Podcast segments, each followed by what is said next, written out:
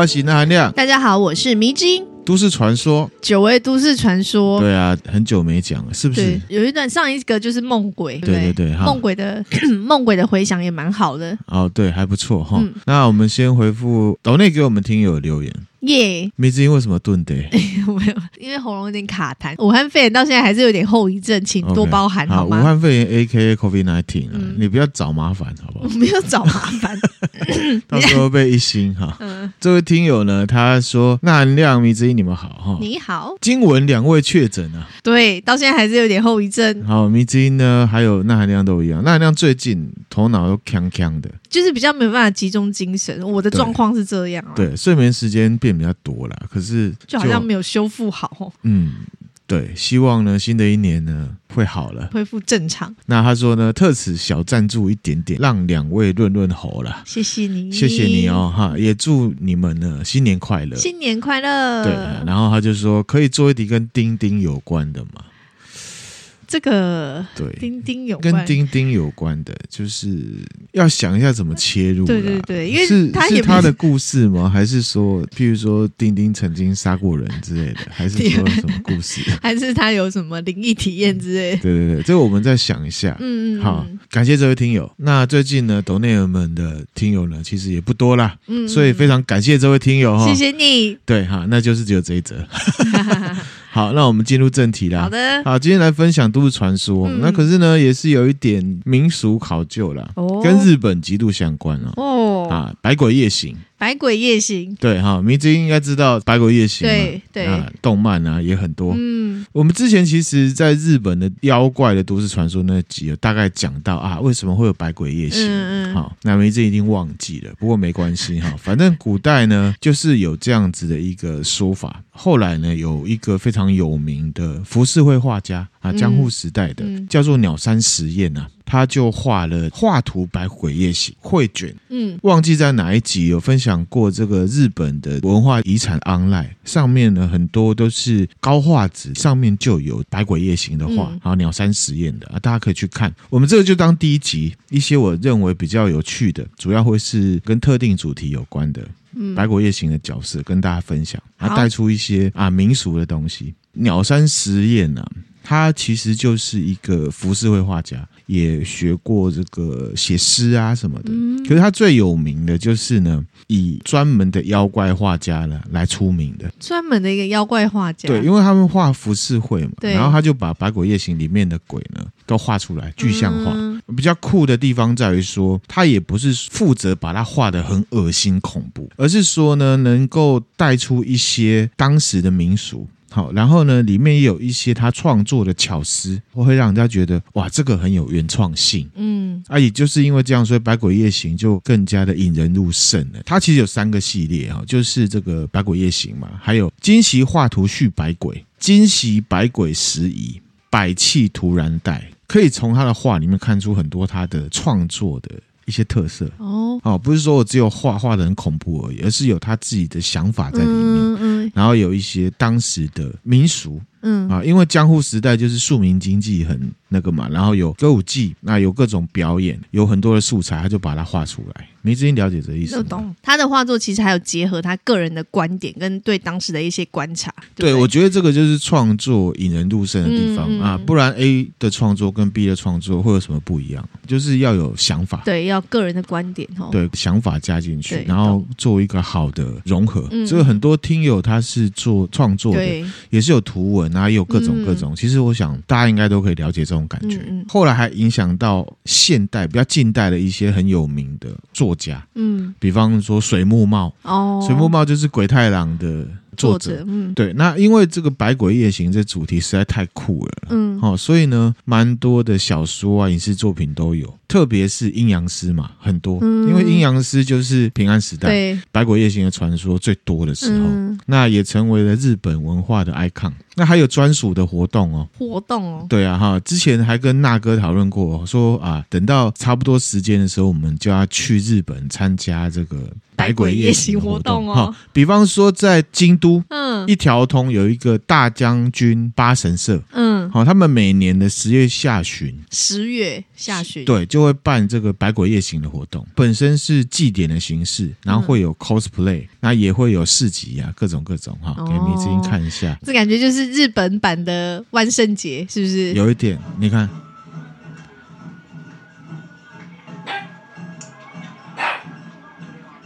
你看他的市集。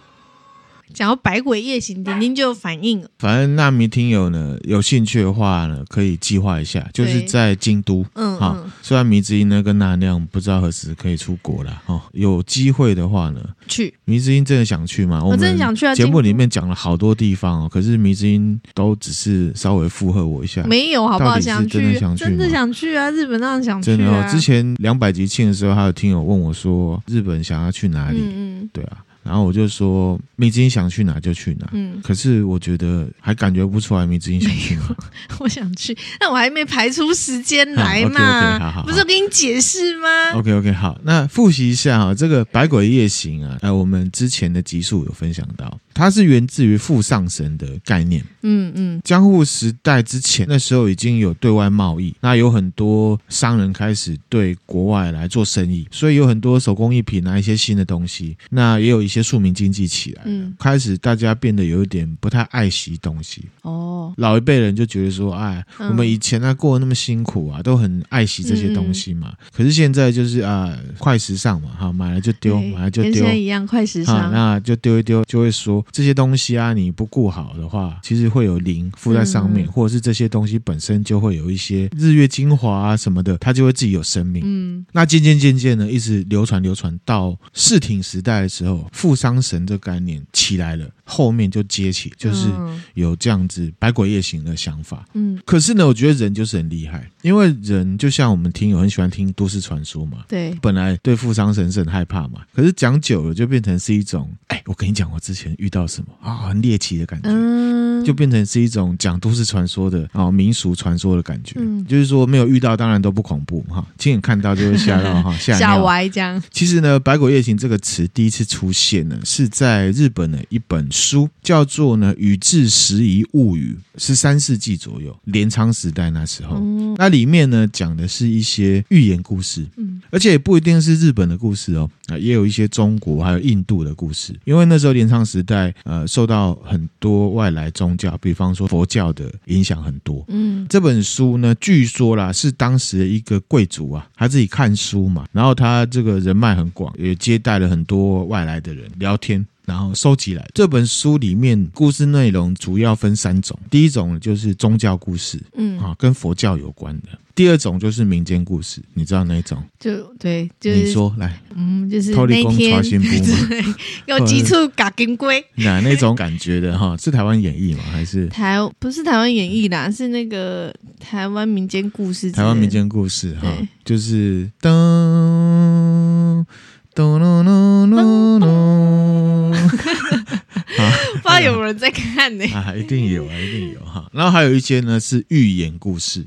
想象力就很丰富啦，比如说鸟又会讲话啦，然后乌鸦会讲话，哦、狐狸会讲话，老鼠会讲话，对对对，这种的哈。嗯、有一些内容呢，后来还变成日本童话故事的内容哦。比方说，在《宇治十一物语》里面就有一个很有名的故事，什么叫做呢？稻草富翁。稻草富翁，对哈，这个也是蛮有分享价值的啦。没听过，啊分享一下哈。好就是说，在日本很久以前啊，古代有一个地方有一个很穷困的男生。嗯嗯，他因为穷嘛，他当然就感叹自己的遭遇啊，对，就没有钱啊，啊，然后看人家在这个时代啊，没有什么用啊，然后看人家这样子光鲜亮丽的，对不对？然后一下有网红打个喷嚏，大家就说哇，你这个喷嚏怎么是金黄色的？什么东西？好棒哦！你是怎么弄的？然后就有一个出了一本喷嚏学之类的，类似这样感觉哈。他就觉得自己都没有，因为他没钱，没人想鸟他嘛。他就去向观世音菩萨呢祈祷，嗯，好，希望他往后可以。过得富裕幸福这样子，嗯嗯，然后有一天他睡觉啊，这观音真的托梦跟他讲话，哇，灵验呢？对，然后观音就跟他说：“哦，你呀、啊，不要为自己的未来感到茫然，也不要沮丧了。每个人都有每个人的命嘛，那就跟他说呢，你现在睡醒之后呢，你走出庙啊。拿着自己第一个接触到的东西去旅行，这样子你就有可能可以实现愿望哦。叫他这个走出舒适圈，是不是？要他顺势而为嘛，不要想那么多。嗯、对啊，那个 yes man 的感觉。对啊，你越穷，你越想就越穷嘛。其实事情就是这样子嘛，是不是？观音指引他一盏明灯，这样。对，你就好好过日子，注意力不要注重在自己很穷嘛。嗯、啊，比方说你脸上长一颗青春痘，你整天一直一直看它就很痛苦，它就变很。大嘛，你心里面他觉得它很大嘛，嗯、可是其实根本没有人 care 这件事情。没错。那这个男生啊，醒了之后走出庙，他就想说：“哎、欸，这个梦好奇怪啊！”他边走边想，有没有？他就跌倒，嗯，跌倒，他就一手抓，就抓到路边呢一根稻草。稻草。对，他就说：“哇塞，就是这个吗？有什么用呢？”嗯嗯。好，可是他还是很虔诚嘛，相信观音，他就拿了这根稻草旅行。嗯。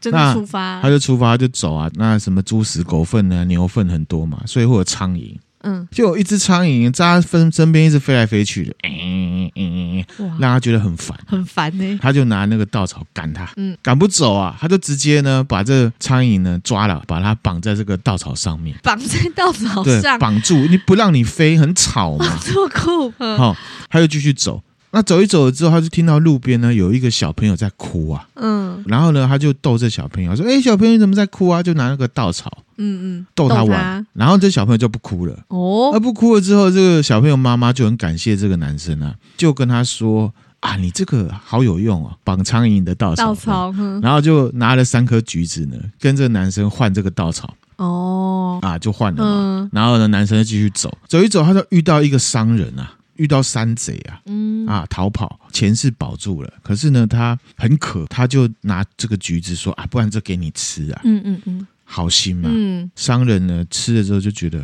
就甘起来嘛，他就拿了一批呢，他要去做生意的绸缎。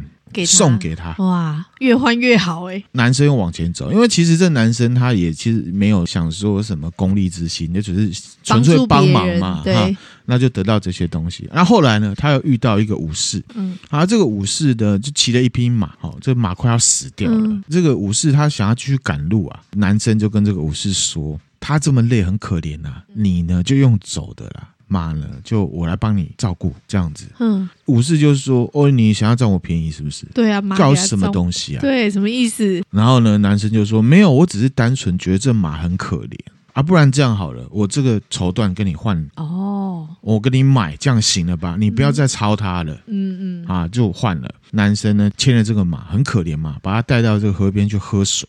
喝一喝，然后马呢就恢复精神了嘛。嗯、这男生呢骑着这个马，经过一栋呢豪宅，嗯。啊，然后就遇到豪宅的主人啊，可能是逃出影院的人，这个 屋主这样子哈。嗯、这个屋主呢，他想要出远门，那可是呢，因为他怕他这个金碧辉煌的房子啊被盗贼入侵啊什么什么，那这屋主就跟他说：“哎，你骑着这匹马，看你也是蛮闲的哈，那不然这样子好了哈。”请你帮我顾家哦。可是呢，因为我今天要出去处理的事情呢，其实是蛮危险的，不一定呢会回得来，回得来。这么危险？这房子呢是我精心设计的，又是祖传的房子。嗯，看你也是很诚恳。那不然这样，你帮我顾好，那我回来你把房子还我。嗯。可是如果我没有回来，房子就给你，房子就给你。哇，穷男呢？他就说：“好吧。”他还说：“我这房子给你了，可是呢，因为我很急着出去，你马要给我。”嗯嗯啊，那这个妇人就骑着马就出去了。这个男生就顾着房子，顾很久，真的没有回来，都没有回来。有，然后而且呢，这个男生就想说：“啊，反正也没事做啊，你这边还有一大片空地，啊，不然呢，我把它弄成农田。”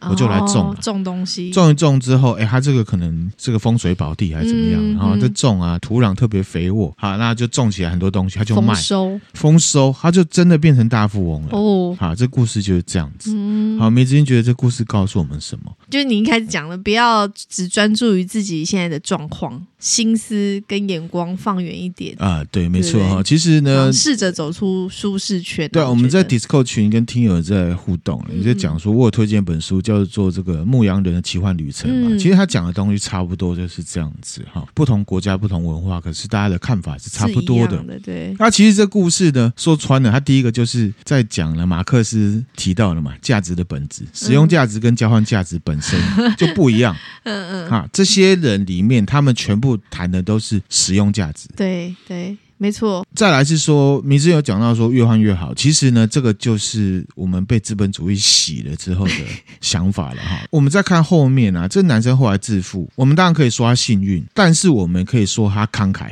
路途中他都对他，他做了这些事情啊。对啦，是。再来是说，财富本身不是目的嘛，嗯嗯，是手段才对嘛。嗯、可是现在就变目的了。那没听有听这个故事，你可以问自己，你要钱做什么？给自己三个答案，连续呢问自己四次，就可以得到真正你心里面的那个答案的。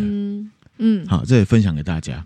这本书呢，就是《百鬼夜行》的出处，《宇治拾遗物语》。嗯，好，然后也有一些其他故事，蛮有趣的了哈、嗯。那我们回来《百鬼夜行》，好，对这个观念的预设，就是来自于啊民俗啊宗教，或者是当时从中国传进来的阴阳道。嗯，对人跟鬼所处世界的看法，原则上他们就是认为说，妖怪住的地方跟人类住的地方，其实呢是重叠的。嗯，只是说白天。是人类活动特定的时刻，晚上的时候呢，就是妖怪在活动，或者是鬼。当然，以前的时代跟现在不一样嘛。以前呢，晚上到的时候，整条路都没有人嘛，暗暗对，大家都在家里了。那那时候就是鬼的时间，嗯嗯，所以呢，就会有各种奇形怪状的东西。那有的可能是你丢掉的水壶啊，嗯，或者是你之前去 H&M 买的一件衣服啊，没在穿的衣服，对，庙会一样，在上面走，嗯啊，那就是呢，人家讲的百鬼夜行。日本文化上面贯穿了很多东西，像是宫崎骏里面的神隐少女，嗯，那个废弃的游乐园，基本上它概念的设定就是百鬼夜行嘛，嗯、特定时间过了之后就是妖怪的时间。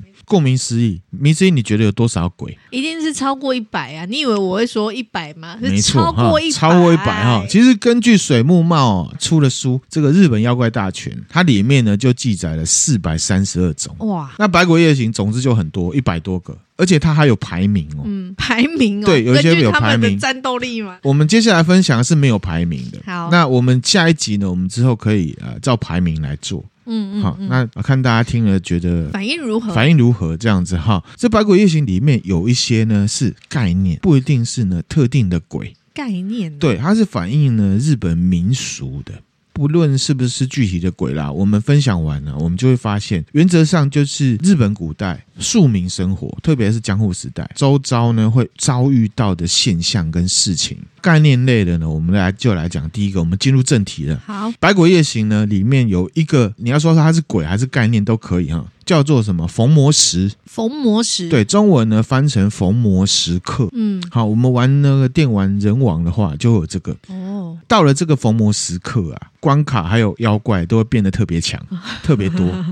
哦，好，根据这个柳田国男的考据啊，逢魔石它的日文叫做，来，名字念一下。Oh my God，或者是称为大祸时，嗯，那其实它具体指的就是黄昏时刻。哦，天色渐暗，嗯，然后呢，日夜交错的那个时候，嗯，懂懂懂。那在日本的文化里面，就会说这个时刻呢，特别容易呢遇到一些灾祸，比较可能多的贵。主要分两个时段，嗯，第一个时段就是黄昏，嗯，下午五点到晚上七点，嗯，凌晨三点到五点。就快要天亮的时候。对，那日本阴阳道呢，认为这两段时间呢是鬼怪呢容易出没的时候，嗯，也是呢人跟鬼会同时出现的时候，嗯、所以他们才会遇到。嗯，哈，黄昏就是因为下班回家了嘛，凌晨就是有的人就是农业时代，而且还要种田了，嗯、那这个时候就很容易呢遇到鬼。然后而且还分室内室外哦，还有分室内室外。对，子时，子时。啊，晚上呢十一点到一点中间，就是。那这个就是逢魔时刻。啊。这个图会分享给大家，这个是电玩人王里面呢的逢魔时刻，就是黄黄的，有新月，有点危险危险的感觉，危险危险的感觉。那其实你也可以想象哈，看很多像是小泉八云的书，或者是柳田国男的书，一些民俗学家他们在研究日本，嗯，他们都讲说哈，日夜交际的时候。村的旁边偏僻的地方，就常会遇到一些奇怪的事情。好像之前娜妈讲什么水鬼的，其实也是这种时间，人烟稀少的地方。对啊，你就会觉得这很民俗，因为跟农业时代的日本，嗯、他们的这个作息是很息息相关、息息相关的嘛。哈，那第二个呢，百鬼夜行呢，叫做什么？幽谷响。幽谷响。对哈，它其实指的就是说山谷中的一些回音啊。那因为山里面动物很多，嗯，那地形也很复杂，嗯，反射现象，然后传出一些很恐怖的声音。嗯、日本人就觉得呢，这样子的幽谷响是妖怪，再不然就是山神的声音。嗯，比方说在鸟取县的鸟取市。他们都认为说有些地方是有山神，嗯，叫做呼子，呼子，对，那或者是呢叫做山魇，嗯，那其实这两个词呢，在日文里面都有回音的意思，哦，好，甚至在鬼太郎里面就有呼子这个角色，嗯、很多漫画也有呼子，然后有一些把他画的很帅，画的很帅，对，就是山神嘛，嗯，其他一些地方，比方说高知县的一些乡下。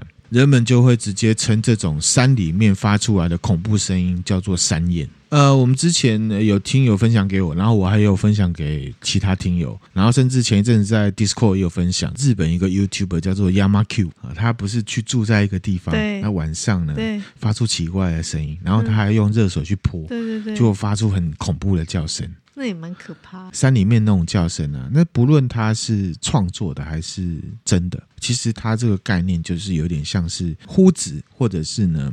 幽谷响、山燕这种幽谷响这种概念，嗯、会造成幽谷响这样子的现象的，可能是山燕，可能是呼子，可能是山南。好，山南其实也在《百鬼夜行》里面，里面对，还有什么天狗，嗯，好，或者是有一种叫做天邪鬼，总之就是在山里面，嗯，会产生的。好，那这个是鸟山实验化的幽谷响，你看他把这个像猴子是不是？对，就是山里面的妖怪。嗯是结合 ET 的感觉。第一个、第二个都是大自然现象，大家会害怕，嗯，因为不知道是什么东西，去把它做解释。对，第三个也是一样，第三个叫不知火，不知火。啊，大家都知道不知火舞嘛，穿很少，然后在那边甩甩 甩，很多 cosplay 喜欢，对对哈，它是呢日本九州地区的一种怪火，古代没有办法解释，就是说它是一种妖怪，就是在农历七月的时候，风比较弱，或者是呢新月的时候。在熊本县的八代海还有永明海一带呢，就会出现。通常这个不知火会出现在离海岸啊好几公里远的地方，然后会出现一排或者是一两个火光。嗯，那有时候会很多，海上面着火的感觉。嗯，可能在退潮或者是凌晨两三点呢，是不知火最常出现的时间。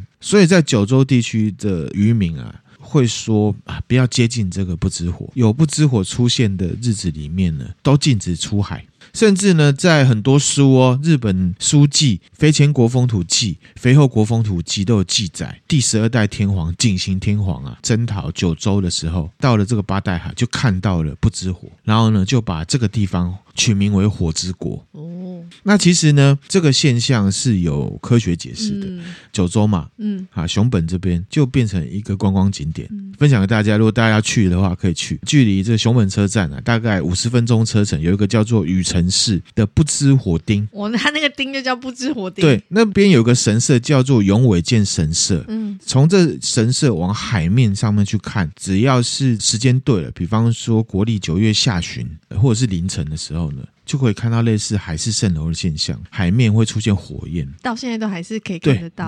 这个真的是有人拍到的，这个哦，真的耶，啊，真的哈、哦，这样子的现象呢，就被古代人因为不了解嘛，嗯，它就变成《百鬼夜行》里面的一个现象，嗯，就说呢是一个妖怪。那可是呢，其实现代的研究呢，就认为说不知火是海市蜃楼的状况，海市蜃折射造成的。哦科学解释就是说，大概那个时间点，九月下旬呢，是一年里面海水温度上升最快，嗯，或者是呢潮汐导致呢水位急速下降，海水下降的时候就会出现什么陆地。嗯，陆地呢就会有辐射冷却现象，嗯，折射到远方啊，可能哪些地方的火造成了这个不知火？嗯，不知火呢，我想是如果我们去日本啊，唯一可以真的亲眼看到的 百鬼夜行的现象，嗯啊，推荐给大家。好啊，其实这蛮酷的，对啊。我本来想说，会不会是因为它海底其实，比如说是有温泉或者是石怎么天然气？你是说喷瓦斯对不对？之类的。如果是这样的话，早就已经被开凿了啦。哦，或者是像那个啊，垦丁也有那个啊，不知火啊，出火啊，那个叫出火，那个是我瓦斯，类似啊我本来想说会不会是像那样的状况折射造成的？懂好。那下一个呢，它就是具体的鬼了，嗯，叫做呢。对，木林，木林，对，木林，哎，对，是你人王的那个木林吗？对对，人王里面有木林哈，这也是出自于《百鬼夜行》的，很可爱耶。对，那我们之前其实有分享过哦，万圣节那一集，嗯，就是说呢，呃，在英国其实也有原始宗教，德鲁伊嘛，嗯，他们是拜树。嗯，他觉得树呢里面有神灵，那会有自然的力量。嗯、木灵也很像是这样子，在日本传说中呢，寄住在木头里面的精灵，就有点像树精。嗯，如果你砍倒它的话，就会有。木林跑出来就有祸害哦。木林跑出来干什么？木林跑出来说惩罚砍树的人，对啦，就是会有祸害哈。所以呢，在日本的很多地区都会代代相传说，哦，哪一些树木特别的高，就是有木林，哪是不可以砍的。嗯，尼固尾青嘛，不只是树啊，石头也会有哦，就很像我们东方文化圈里面的九桃宫啊、大秋宫啊这样子哈。百鬼夜行的传说里面呢，这个人呢踏进这个森林的时候，有没有？那你晚上走，是不是都觉得好像有被谁偷看的感觉？嗯，因为可能树影子人多。对对对，哈，或者是自己心里作祟嘛。嗯嗯、日本人就会觉得这个呢是木林在监视这些呢进入森林的外人。嗯嗯，嗯甚至刚刚讲到这个幽谷响呢传出的声音，有时候是山燕，有时候呢是呼子，那有时候呢是木林。我们看这个宫崎骏的动画，没有？魔法公主，咔咔咔咔咔咔，那个。那个其实就是木林，就这个，不知道，就是木林。宫崎骏的动画不同部里面有非常多都是有百鬼夜行的概念在里面。当然，电玩里面人王的木林也很可爱啦，哦，他就是盖一个这个 miso 碗，对呀，miso 汤的碗啊，好，那木林就被人家感觉是一个相对可爱啦，不恐怖的东西。可是你小精灵的感觉，对。可是你晚上去到山里面，听到一些恐怖的声音，你就安慰自己说那是木林，不知道会不会比较好，我是不晓得。我觉得如果是我，应该会吧。会哈，嗯嗯。OK OK，好。刚刚介绍这几个是不是还蛮酷的？很酷哎，不可怕，对不对？不可怕，还蛮可爱的。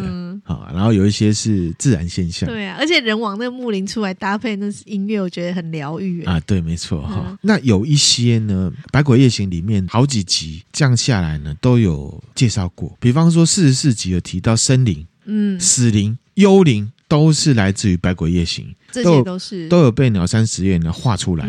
好，那森林呢？就是说，他们日本有一个传说，说人活着，灵魂呢也可能会离开体内嘛。那这种状况就是发生在执念很强的人。嗯嗯。嗯甚至我们前一阵好像是看二零二二还是二零二一的《毛骨悚然撞鬼经》里面，就有一个是这样，啊，嗯、你记不记得？有记得，就是一个妈妈生灵跑出来。嗯，那死灵就是很简单，就是怀着怨恨的死者灵魂。嗯嗯，嗯死灵呢，在日本《百鬼夜行》妖怪传说里面呢，最有名的代表呢，就是一个叫做泪的泪的死灵，对，卡萨内。啊，我不知道，看来不知道哈。我分享一下，嗯、就说呢，在十六世纪江户时代的夏种国啊，夏种国在哪里啊？千叶县的北边，嗯，茨城县的西南，埼玉县的东边，部分的东京都，嗯，边呢有一条河，米子英跟我也有接触过。鬼怒川。啊，鬼怒川。啊，鬼怒川的下游呢是一个农村，那农村里面有一个叫做呢右卫门，这个右卫门呢太太是过世了，嗯、他就续弦啊，娶了一个叫阿三的女生。嗯、那这个阿三呢跟前夫生一个孩子、嗯、啊，是个男生，长得很丑，嗯，好叫做呢阿柱。阿柱，这个右卫门爸爸就很讨厌这个拖油瓶。怪他在娶人家之前就知道人家有这小孩了，啊，娶过进门才那边嫌弃，搞什么东西，得到手这边嫌东嫌西。在这些怪谈里面的日本男人其实都很讨厌，可能是想要强调当时日本大男人主义，会不会？对啦，啊，我们日剧看多了，觉得日本男人很 OK 啦。可是其实、嗯、以前可能不是这样，幻想跟现实又要分开来看。对啦，没错。OK，好，其实每一个国家都一样啦。夫妻之间常为了这个阿柱吵架。嗯，阿三呢，因为很爱这个老公嘛，狠下心呢，把自己的亲生儿子阿柱呢，设计呢，推进这鬼怒川里面溺毙啊，杀死他。这妈妈这样不 OK 耶？对哈，那可能就是也是因为说啊，这个就是以前丈夫生的，然后长得很丑，可能就会一直想他的前夫吧，嗯，之类这种心态。那杀了之后呢，就死了三年了。嗯，那阿三又帮这个幼幼儿们啊生下一个小孩，嗯，女生，他们就是想要跟过去 say goodbye 嘛，啊，然后就生了一个女生。可是呢，这个女生呢长跟阿柱非常像哦，啊，是一个呢丑女，哦，那就把她取名叫做泪，就是卡萨内娜，嗯嗯，因为丑嘛。所以邻里之间也蛮轻蔑这个女生的，就叫她瑞卡莎呢。其实汉字写起来是累，累。那可是大家就直接叫她瑞，就要叫她瑞，轻蔑的语气这样。因为这小孩渐渐长大，他越来越丑，好，那所以那是阿三呢心里面很害怕，他就跟这个右卫门呢坦诚，就是说啊，你们一直吵架，所以呢，我就把阿柱啊推到这滚木川里面呢。溺毙了，嗯，那所以呢，他觉得这一个类呢是阿柱的转世，嗯，这样子就跟她老公讲，嗯嗯。那不久之后呢，右卫门啊跟阿三就父母亲啊就相继过世了，嗯，这个类呢变成自己一个人，然后又是一个超级丑女这样子，哈。等到她到了适婚年龄的时候，外面就来了一个旅行商人，叫做古五郎，古五郎。长期这样子劳累，他就生病。累倒了，被累呢？救了之后呢，孤狼啊很感谢这个累啊，帮累呢到田里面工作，打工换宿嘛，哈，发现呢，哇，这个累啊长得很丑，可是呢是一个惨屌啊，因为呢他继承了父母亲的财产，啊，有房子有田地这样子，所以呢这孤狼呢心里面就起了贪念。啊，啊，他就跟累说呢，啊，我想要跟你呢结婚。我爱你，嗯啊，可是其实是要他的这个房产，还有田地这样子，找了媒人，而且呢，他是入赘继承了爸爸的名字，就叫做呢。右卫门，嗯，结婚不久之后呢，反正就到手了嘛。那右卫门就显露出本性，对累呢很不耐烦，就说：“啊，那大家要不要早点睡？”他就说：“关你屁事，你丑女，你滚一边呐！”果然到手就变了一个样子。可是累呢，就是啊一副那种小媳妇样，小媳妇一样。那、嗯啊、可是明明房产都他的，他的可是他就是要搞了一副很自己很可怜这样。对。二代幼儿们啊，他就萌生杀意啊啊！结婚第二年呢，把泪呢带到鬼怒川，把他推到水里面啊，好可怜哦，杀掉了，杀掉了哈，流水尸嘛，对、啊，就被发现了。嗯、村民呢就合力把他捞起来，把他埋在一个地方叫做法藏寺。这个呢也是日本真实存在的。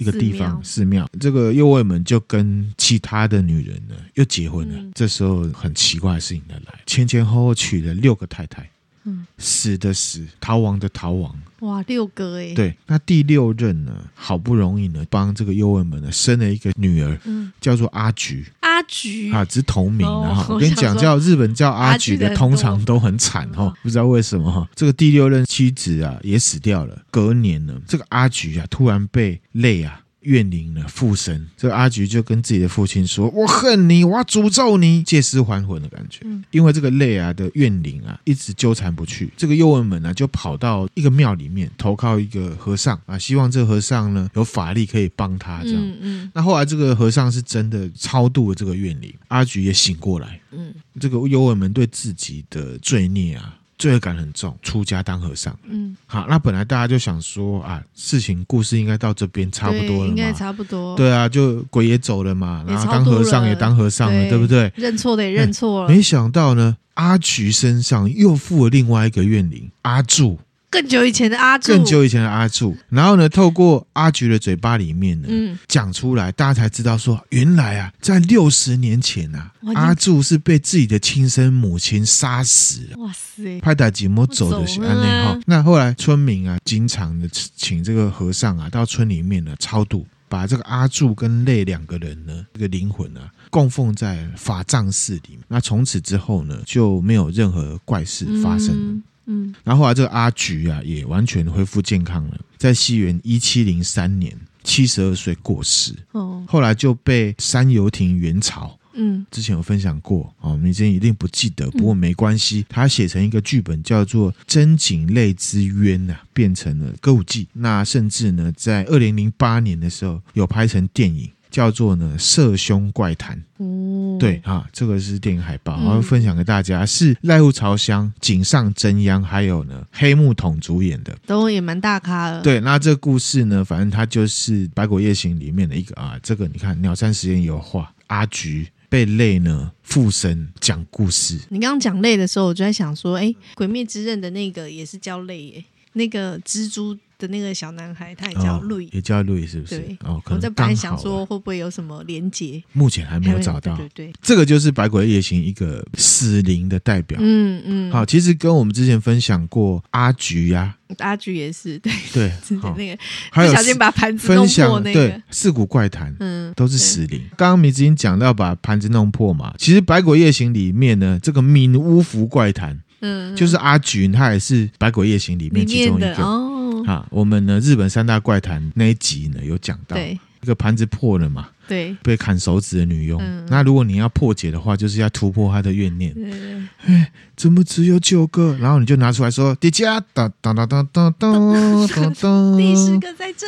然后就说，有嘎哒，然后就噗。所以随身要带着盘子 啊，对，类似这样子哈。好，还有一个我们有分享过《百鬼夜行》其中一个成员玉藻前哦，有有有啊，日本鬼代表里面有提到，对啊，他后来的故事我们补完一下。好，他以前就是印度嘛，跑到中国对妲己嘛，再跑到日本。那在日本大家都称他为白面者啊，因为他脸是白的，白面金身狐狸嘛。嗯，主要就是魅惑帝王，嗯，以人的灵魂为食嘛。那明日之音有怀疑这普丁的老婆嘛？小三啊，对，小三，小三哈，他就是平安时代，然后呢，十八岁被这个鸟羽天皇啊钦点入宫，嗯，因为长得正嘛，而且赐名叫玉藻前，因为呢她很漂亮，鸟羽天皇很宠她，宠到最后呢，可能这个身体对妖怪吸取她的那个。对阿里亚超明啊超啊，可能各种方式他就快死了，那后来呢是被安倍晴明施法露出原形，他的尸体就尸变。变成巨大的毒石头，而且这石头会发出毒气，会杀人，好可怕哦！之前其实有分享过，叫做呢杀生石嘛，嗯嗯，就是有一个和尚啦，嗯，然后他呢把杀生石给破坏了，嗯，这个被破坏的杀生石就咻飞散到日本各地，所以呢，现在玉藻前不知道在哪里。然后我就说，是不是就普丁旁边那一个？对的，没错哈，就是这一个，没错。那这个图呢也是一样，这个呢就是玄翁和尚他在破坏杀生石的故事。对哈，那还有一个什么九村童子，他也是九村童子，白骨夜行的角色，日本鬼代表出现过山贼头子嘛，嗯啊，那还有土蜘蛛也是，嗯，座敷童子，嗯，八十八集日本妖怪都市传说有提过，民俗的解释就是说被杀的这个村落的儿童嘛。嗯，村里面呢吃的东西不够了，因为日本他们有一个习俗叫做马比基，嗯，养不起的呢就杀掉。对，座敷童子传说越多的地区，就表示这个地区呢越贫穷。嗯，杀的小孩多了，撞鬼的几率当然就比较高嘛。嗯、啊，对，是不是合理？那再来呢，就比较可怕了。嗯，叫做呢鹿乳手，鹿乳手，loku loku b，或者是呢飞头蛮，嗯，hito 版。嗯，飞头蛮，你看，明星给明星看一下，是蛮可怕的。这如果遇到，真的会吓到剉流。啊，她就是女生，然后她的脖子非常的长，嗯，然后上面接着头。露乳手呢，它是在日本江户时代呢流传很广，通常呢就是女生。那它的特征就是它的头呢是可以，它的脖子是可以伸缩，像蛇一样。好，那那鹿乳是什么东西啊？就是古代嘛，不是要到。井边取水嘛，对，然后绳子是会绑在一个机关上面，嗯、然后转转转，嗯、然后桶子就降下去，就是这个，这个就是鹿乳。哦，那个名称叫鹿乳哦。对，这个图会分享给大家，哦、这个就是鹿乳，或者是拉胚嘛，是拉胚那个转的那个也叫鹿乳，可以转的那个东西叫做叫鹿乳。哦。对，原来是这样。那相传呢，在江户时代，露露手就是到了晚上，他的头跟身体会分离，精神状态分两种。他有分哦，精神状态。一种是他自己不知道自己是露露手，吃血、吃小动物、吃腐肉。所以说，当事人其实不知道自己是。对，这是一种。那第二种呢，是他知道知道自己是露露手，嗯，到人家民宅里面呢，把人家杀死，吃对方。嗯，那嗯。在日本江户时代啊，你要娶一个女生，你就看她的脖子有没有一个红红的绑着红丝线，其实那是切口。哦。这种女生呢就不能娶。她有可能就是露乳手，大家就很害怕说娶进门老婆是露乳手就麻烦了。对啊，可能会把自己吃掉，不知道自己干过什么事情，嗯、回来觉得肚子很饱，也不知道为什么这样。对，或者是哎嘴巴有血，哎为什么这样？因为大家有在传这个都市传说，嗯，呃，画家把它画出来，嗯，像是江户时代有一本书叫做《列国怪谈书帖》。就讲到现在的静冈县啊，嗯、有一个叫做回信的僧侣，他呢跟一个女生呢有感情，两个人决定要私奔。嗯，那私奔的路上呢，这个女生呢、啊、叫做阿世。好，她就生病死掉了。可是后来呢，大家才发现，原来这个阿四呢是被回信给杀死的。嗯、没有钱嘛，没有东西吃，他就直接把他的女伴给杀掉。啊，那后来呢，这个回信呢、啊，他还俗了嘛。嗯，长得蛮帅。然后他在住旅馆的时候，旅馆的这个千金啊，觉得他很帅，就跟他一起睡。睡到一半了、啊，这千金的脖子突然间伸很长。嗯看这个千金的脸啊，竟然就是阿四对着这个回信抱怨说：“你怎么杀我？你还我命来！”这样子。那僧侣啊，他知道这件事情，他就很害怕嘛，逃出来，然后呢，就跟旅店的老板说：“哎呦，您早见啦，是露露手啦。”这个老板啊，他没有很害怕。他说啊，这种事情没什么了不起的。哦，我见过大风大浪。你知道我这个旅馆怎么开的？怎么开的？我以前呢也是杀了一个女生呢，抢了她的钱呢。哦，然后才开这个旅馆的。所以呢，你杀那个你的你前女友阿四，OK 还好啦。我还觉得你有点笨啦。嗯，你看我是杀人是为了钱，那你呢？你只是肚子饿就把人家杀掉。什么都没获的。对，那后来呢？和尚啊，他就觉得，哎呀，这一定是因果报应。嗯，谋财害命，你就是会遇到露鲁手，可又顿悟了，又出家，他又出家，顿、嗯、悟空门，嗯、而且他在他的庙里面呢，就露鲁手的坟墓。嗯，这故事呢，有点像是渣男的因果报应。嗯，好，其实露鲁手听起来很可怕，或者是我们等一下或下集我们会分享的一些百鬼夜行的女生，通常恐怖之余也是有。可怜之处，嗯、而且呢，都是有当时的社会因素在的。嗯、像这故事，只要没有钱，然后又可以被切割的，就是女生。嗯，对啊。关于露露手啊，其实，在时代比较开化之后，明治维新了。开始注重科学嘛，就有一个医生啊，本身呢也是很爱研究这个民俗学。嗯，他就说呢，以前的日本是资源分配很不平均的，常常有饥荒啊，没东西吃。他觉得会被传承露乳手都是女生。脖子都很长，因为女生会穿和服嘛，不就是会露出脖子？他认为呢，其实露鲁手这样子的外观，脖子很长，是因为营养不良变得很瘦，所以脖子呢看起来会比较长，看起来比较长的一种夸张的讲法。因为露鲁手呢，还有一个传说，就是说飘出来之后，他用他的头去舔那个油灯的油啊。这个医生他觉得说，其实从医学上面来讲，就是极度饥饿的，或者是你呢长期呢食物没有脂肪的话，进入到一个很饥渴的状态的时候，人就会想要吃油，即便是很臭的油，也会想吃，也会想去吃。哦、都是女生，就是因为以前男女不平等，嗯、社会比较底层的什么。妓女，因为呢，妓女通常都过得不好，嗯，很瘦，对，脖子很长。接客之后，恩客在睡觉了，然后他可能就会去偷吃。一些东西怎么填那个灯油啊，或者是去偷拿恩客的钱，嗯嗯，所以呢就被人家讲成了晚上睡觉啊，朦朦胧胧起来看到那个剪影，嗯，一个脖子很长的在那边做很奇怪的事情，就明明是被牺牲的那个，还要被传成是一个可怕的妖怪。啊，通常就是这样子的哈。其实我觉得这样的说得通的，嗯，因为露露手它不是一个多恐怖的妖怪，反倒是在庶民生活里面晚上看见还有一个女生，然后剪影脖子很长，看起来就很恐怖的感觉，他也不见得说真的有去害人，嗯，啊，反倒是像是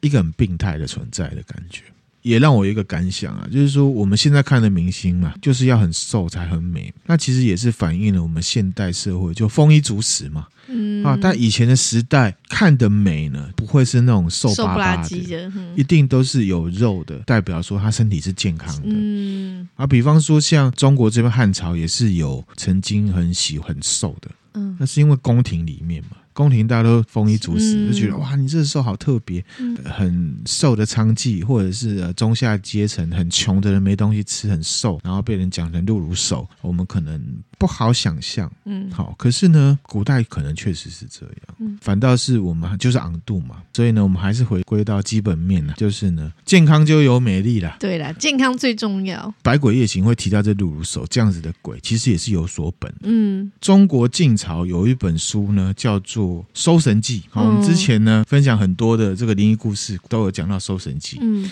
它里面就有讲到呢，骆头氏。骆头氏有一种妖怪会附身在在人的身上，嗯，被附身了之后，头就会在人睡觉的时候呢飞离这身体。哦，他会到处去吃一些奇怪的东西，吃动物。被他附身的一个人呢，七天之内就会死掉。哦，秦始皇那时代，南方他们不是都有找人去开垦吗？嗯，南方有个部落就叫做呢骆头氏。嗯，后来三国时代。吴国长江以南，嗯，在那个时代，那个地方其实是相对比较荒芜的。哦，吴国呢有一个大将叫做朱桓。啊，这个如果大家有玩《三国志》电玩哈，就会知道，好，就会知道朱桓呢，相传他就遇过骆头氏将军嘛，有权有势，想要跟谁睡就跟谁睡嘛，乱睡，所以他就挑了一个卑女，很漂亮哈。你今天晚上跟我睡，睡了之后呢，凌晨的时候他就看到，哎，这个婢女啊，头呢不见了。朱环还好心呢、啊，帮他把棉被。棉被盖好，把脖子盖起来，就把他的脖子缺口盖住。盖住之后呢，他就去睡。早上啊，头飞回来啊，找不到，找不到，找不到接口，然后呢，掉在地上，奄奄一息，他死掉了。朱桓呢，可能早起嘛，他去刷牙洗脸进来，哎，怎么一颗头在这里？婢女就跟他使眼色，把棉被拉开，就把棉被拉开。那朱桓呢，我觉得他这个人也是蛮大神经的，他就傻傻，他就赶快去把他拉 棉被打开。大将军什么风浪没见过？对，就把它打开，然后呢，嗯、这头就恢复正常了。嗯、这个朱桓虽然救了北女一命啊，觉得啊，原来南方传说这骆头氏啊是真的，是真的。嗯、然后他就以后挑女生就会特别的注意，不要有红红的这样。对，不要有红红的，没错。那甚至呢，在唐朝有一本鬼怪的小说叫做呢《阴阳杂俎》。他就说呢，在岭南的龙城啊，现在的广西接东南亚，就有传说呢，在溪流跟山洞之间，常常会有飞来飞去的脑袋。当地人称为飞头鸟子，嗯，有这种现象的人，脖子就有一条红红的，嗯，有男有女。总之呢，你看到有你的另一半的脖子有红红，那晚上就要特别的小心了。他头会不会飞出去？看照他，嗯，然后飞出去之后呢，这个脑袋就会去到河边找螃蟹来吃，吃蚯蚓，然后飞回来接完之后，隔天呢，太太或者是先生问他，哎，你昨天还好吗？然后就是说，嗯。没有怎样，我只是觉得肚子很饱。哇，这个传说从日本嗯到中国，中国其实就一直都有哈。嗯、当然呢，现在是没有很明显的考究，但是呢，三国时代的吴国，还有上面提到这个岭南龙城这地方，在秦朝就有官方的人呢去开垦。好，这个人叫赵佗。嗯，怎么会这么刚好都有？这很奇怪。嗯。再往南呢，就有一个更巧合的巧合。巧合的巧合。对，讲到这种头会飞的女鬼呢，马来西亚也有。哦，马来西亚、它是都市传说当中的一种鬼，或者是巫术，它被称为 P E N A N G G A L A N 啊。Discord 里面呢有马来西亚的听友。我们再来问他怎么念。那中文呢，就称为什么？飞头妖。飞头妖，哎，就是这样子的啊。然后它的外形就是一颗女生的头，然后下面连接了心脏，内脏是连着头一起飞出去的。内脏跟着飞出去，在东南亚其实是蛮有名的，嗯，而且在东南亚各地有不一样的名字啊、哦。比方说，在沙巴也有，巴厘岛也有，苏门答腊也有。泰国也有，辽国、柬埔寨、菲律宾都有这种飞头女妖。在马来西亚的传说里面，这种飞头女妖呢，刚刚念的这个字其实就是分离的意思。嗯，据说呢，它这个是一种黑魔法。这些女巫练这个东西呢，只要经过一些程序，所以它这个头飞出去是一个过程。嗯，它出去它就会吃人啊或动物的血，嗯，或者呢是婴儿还有孕妇的血。嗯，修炼成功之后呢，就会漂亮长生不老。哦讲到这边，迷之前有没有回想到，我们之前在 Netflix 上面看到一部泰国校园都市传说，里面就讲了一个故事，说一个高中女生很爱漂亮，接触了巫术，哦，也变很有魅力，嗯，哦，同学老师啊对她很好，有没有？嗯，可是呢，她要去吃。吃腐烂的尸体来保持状态，就是这样传说来的。以这种做黑魔法的女巫而言啊，飞出去嘛，连内脏对不对？嗯。啊，他们家里面会有一桶醋，醋啊，飞回来之后就把自己的内脏呢泡在醋里面，嗯，可能是润滑还是怎么样，之后就可以再回到这个人身体里面接起来这样子。那马来西亚人对这样子的飞头女妖很恐惧，如果发现说有牲畜啊。被吸血而死的话，大家就开始传说是不是非同女妖。所以你看啊，马来西亚、泰国、辽国、柬埔寨、菲律宾、印尼广西这样连过去，中国再到日本，这应该就是传播链吧？是不是？传播链，对，是有点像类似的东西，然后经由某个地方起源，只有这样一路传传传传，然后可能传到最后就会变成另外一种说法，这样。对，没错。因为像在东南亚，感觉是一个女巫的形式嘛，对。甚至南美也有叫做呢，C H O N C H O N。冲冲，类似我就是英文就是冲冲吧。好，可是我不知道他们的这个西班牙语怎么念。啊，它其实是安第斯山，也就是智利境内，他们有一种巫师会操纵这个东西。它就是一颗头啦，可是它要长出翅膀哎。对，它耳朵的部分会有翅膀，然后它会有獠牙，晚上也是会去吃人家。巫师就有操纵这个能力，可以诅咒别人，也是像东南亚这种黑魔法的感觉。那因为这一集呢讲的有点长，我们就分呢上下集。好的，梅之音听完这个觉得怎么样？这一集一点也不恐怖，不恐怖啊，可是但是就是很猎奇，有很猎奇的感觉，很猎奇感觉。呃，听着大家知道呃，有讲到很多都是跟女生有关的，嗯，也有一个是民俗的部分。嗯，那下一集会继续把女生的部分呢补完，就是《百鬼夜行》里面的女妖怪。如果大家觉得还不错的话，我可以做的更深一点，把《百鬼夜行》里面的这些鬼故事，嗯。都把它分享出来，好，迷之音有兴趣吗？有啊，是不是还好。不过我就是嗯，想问哈，哎，你问，那《百鬼夜行》里面有男鬼的怕吗？有，有很多男鬼，可是呢，我这次准备的只有女鬼。哦，好，好，所以如果你想要听《百鬼夜行》里面的男鬼，那就是呢第三集的，那我们之后再来准备这样子。男鬼的话，像九村童子就是男鬼，啊，还有什么大天狗啊什么的，这都是男鬼。哦我们之前也有分享过那个女人真命苦的系列，都是在讲女生。对，我想说那男男生的部分，男生也有也有，也有。可是其实古代哈日本、嗯、或者是很多文化圈讲到鬼跟女生连接比较多。好，你像上次露如手，他就很倒霉嘛。嗯那还有一个问题，哎，你说，像是日本有《百鬼夜行》，对，然后中国有《山海经》，有《山海经》，那台湾呢？台湾有虎姑婆，一个而已。台湾有很多啊，之前不是有讲过吗？有林头姐啊，什么什么的。对，我是说，可是台湾没有，可是没有这种复仇者联盟了。对对对，没有复仇者联盟这种系列哈，没有一个人把它。集结起来，合起来，好可惜哦。台湾也是有一些代表，比方说台湾最常讲的就是什么模型娜嘛。模型娜照理说应该有很多种种类。很久以前，我也是想要做这个模型娜的，嗯，然后呢，甚至去连接到有一个。原住民的部落，可是呢，我觉得那个太民俗了，就不可怕，所以我就把它给放弃了。如果大家有兴趣，我可以再把它复活起来。民俗的，毕竟台湾我们自己的民俗，很多人其实没有接触，反而不知道自己生长的地方不了解，怎么可以？好好好好，那这样好，是不是？好好好，那我就把它结合起来。好好好，好，再麻烦你了。OK，好，应该是吗？好，来回复一下 Apple Podcast 的听友留言哈。好的，第一则 Hero Franchise。嗯，内容扎实精彩，女主播声音可爱。谢谢你，希望你这一集你还是觉得我声音很可爱，因为我的那个喉咙一直不是很好。其实上一次就是在前年吧，也是有一阵子迷之音声音是这样真的